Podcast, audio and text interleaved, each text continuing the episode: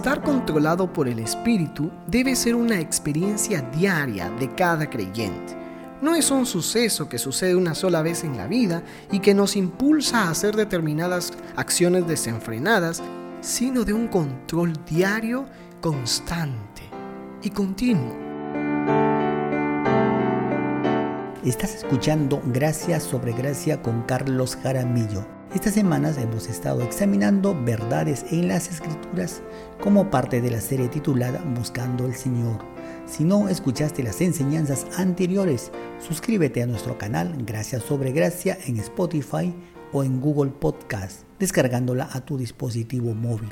Nuestro anhelo es continuar llevando el mensaje de Jesús a muchos corazones.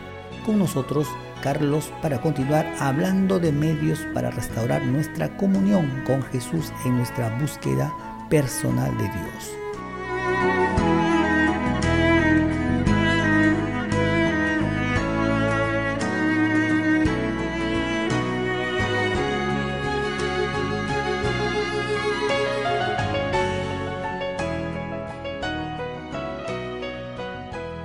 Buscar a Dios demanda un compromiso firme y decidido por parte nuestra.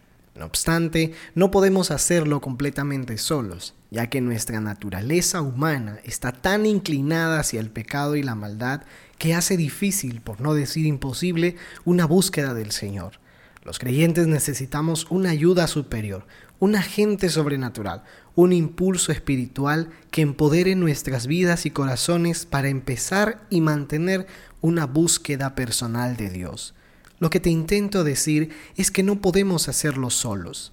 No podemos estar aislados de Dios tratando de buscar a Dios. Necesitamos a un ayudante. Y quiero hablarte en este estudio de la tercera persona de la Trinidad. Existe dentro del mundo evangélico dos extremos. Por un lado encontramos un desconocimiento del Espíritu Santo, un descuido dentro de las iglesias, y por el otro un extravío de lo que la Escritura afirma acerca del Espíritu. Hay una exageración y hasta me atrevería a decir una ofensa terrible contra la obra del Espíritu, pero existe también una ignorancia del Espíritu y su obra. Para empezar y mantener una búsqueda del Señor, es necesario que echemos un vistazo a lo que la Biblia dice acerca del Espíritu Santo y del control que éste puede tomar de nuestras vidas para la gloria de Cristo. En primer lugar, si tú eres un hijo de Dios, el Espíritu Santo vive en ti. En Romanos capítulo 8, verso 9 se nos dice, y si alguno no tiene el Espíritu de Cristo, no es de él. Lo que el texto está diciendo es que si no tienes al Espíritu, sencillamente no eres hijo de Dios. Lo mismo sucede a la inversa. Si eres hijo de Dios, de hecho, tienes al Espíritu morando en ti.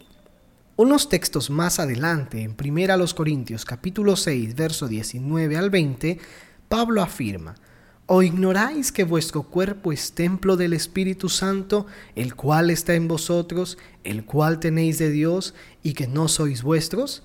Porque habéis sido comprados por precio. Glorificad pues a Dios en vuestro cuerpo y en vuestro espíritu, los cuales son de Dios.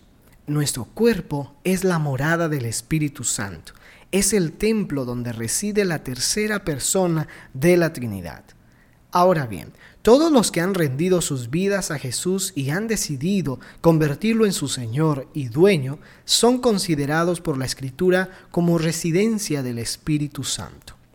Sin embargo, en la vida diaria vemos a cristianos amargados, iracundos, mentirosos e involucrados en pecados que ofenden la santidad de Dios. ¿Cómo reconciliamos el hecho de ser la morada del Espíritu y vivir una vida pecaminosa.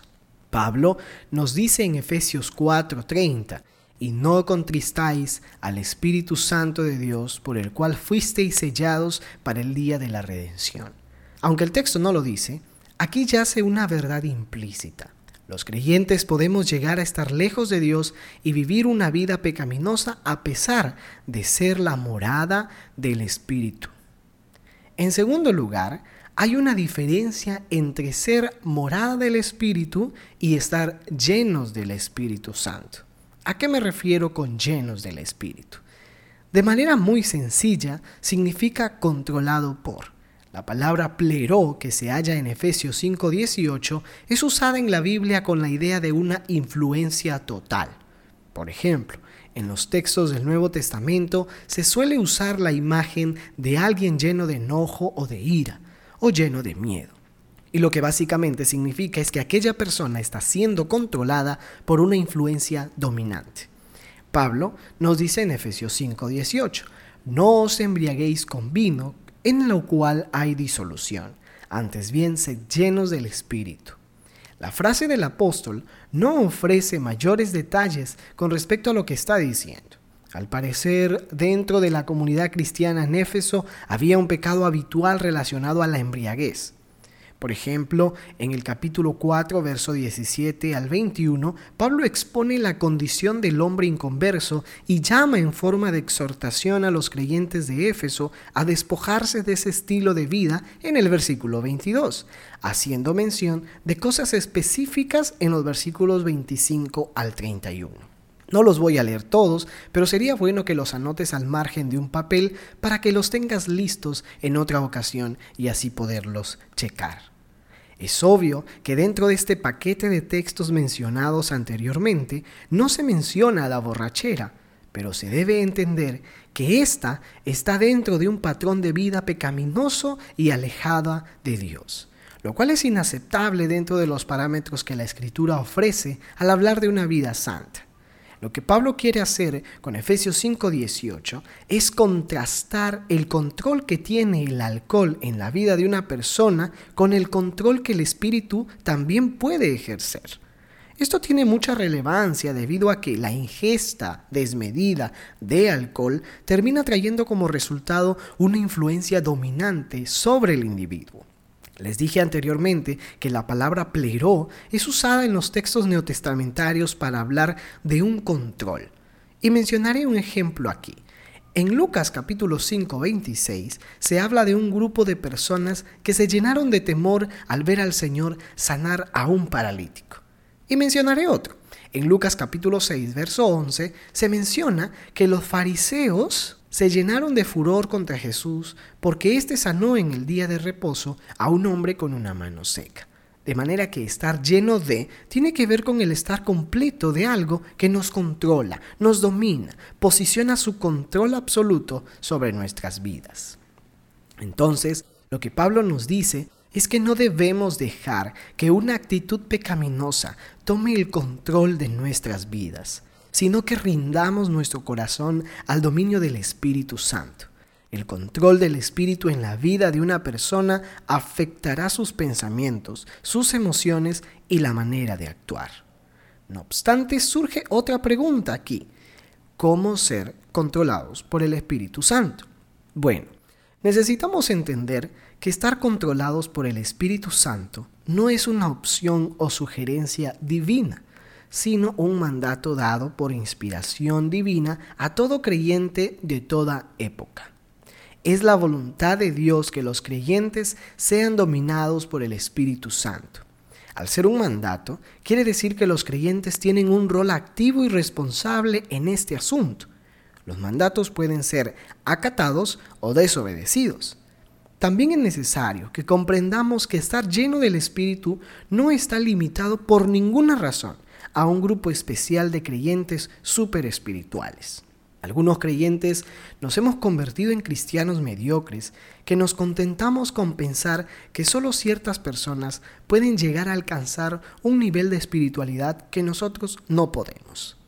Pablo te dice, tienes que estar lleno del Espíritu Santo. Otro aspecto importante que no lo apreciamos en el idioma español es que el mandato de Pablo está en voz pasiva. Lo que quiere decir es, déjense ser llenos del Espíritu, déjense dominar, déjense controlar.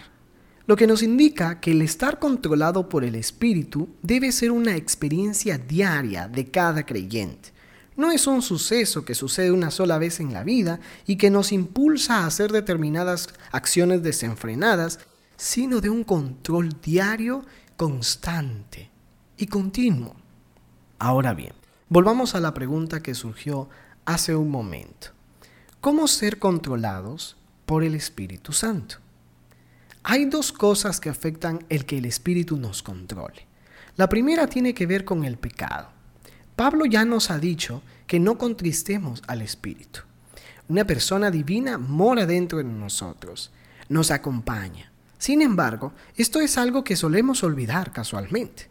Debido a que el Espíritu está presente en cada momento de nuestras vidas, debemos cuidar nuestros pensamientos, nuestras acciones, nuestras palabras, para no contristar al Espíritu Santo residente en nosotros. Si queremos ser controlados por el Espíritu, debemos aprender a no entristecerlo con nuestros actos. Por otro lado, el mantener una mente llena de la palabra de Dios afectará profundamente el que el Espíritu nos controle.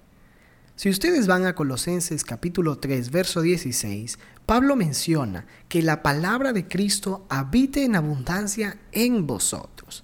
Escuche con atención. En la medida que la palabra de Dios inunde nuestra vida, sus ideales, sus pensamientos vendrán a ser los nuestros. Seremos completamente afectados. No existe un cristiano que pase tiempo en la palabra de Dios y siga siendo el mismo. Hay un factor de cambio. La palabra de Dios, por ello, es imprescindible para la vida del cristiano. Por esa razón Pablo exhorta al inicio de la carta a los colosenses que estos sean llenos del conocimiento de la voluntad de Dios, con el fin de que ellos sepan cómo es vivir digno del Señor, viviendo vidas agradables, produciendo fruto y creciendo en el conocimiento de Dios. Hay una estrecha conexión entre el conocimiento de la voluntad de Dios con el poder de ese Dios actuando en nosotros. ¿Deseas estar controlado por el Espíritu Santo? Necesitas disciplinar tu vida a un constante sumergimiento en la palabra de Dios, porque mientras más tiempo le des a la escritura en tu vida, más será manifestado el poder del Espíritu Santo en ti. Te preguntas entonces, ¿cuál será el resultado de ese poder en mí? El resultado lo hallas en Gálatas capítulo 5, verso 22. Mas el fruto del Espíritu es amor gozo, paz, paciencia, benignidad, mansedumbre, dominio propio, bondad, fidelidad. Contra tales cosas no hay ley. Quiero terminar preguntándote algo. ¿Cuál es tu condición en estos momentos? ¿Estás dejando que el Espíritu de Dios te controle por medio de la palabra que Él inspiró? Que Dios nos ayude a vivir con un pleno conocimiento de que alguien mora en nosotros, de que tenemos un huésped divino haciendo residencia en nuestro corazón y que lo que hagamos o dejemos de hacer afectará en gran medida el control de este agente en nuestras vidas.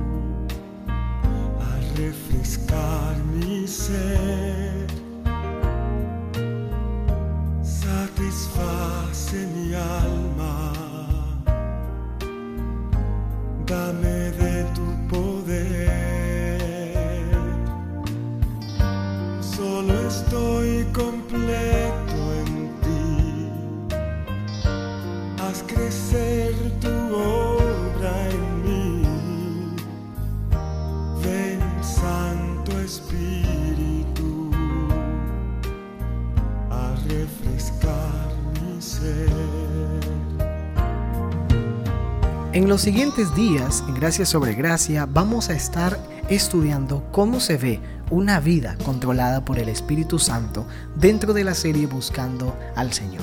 Si estás animado en continuar estos estudios, te motivamos a continuar estudiando la palabra de Dios con nosotros y así continuar llevando el mensaje de Jesús a muchos corazones. Solo estoy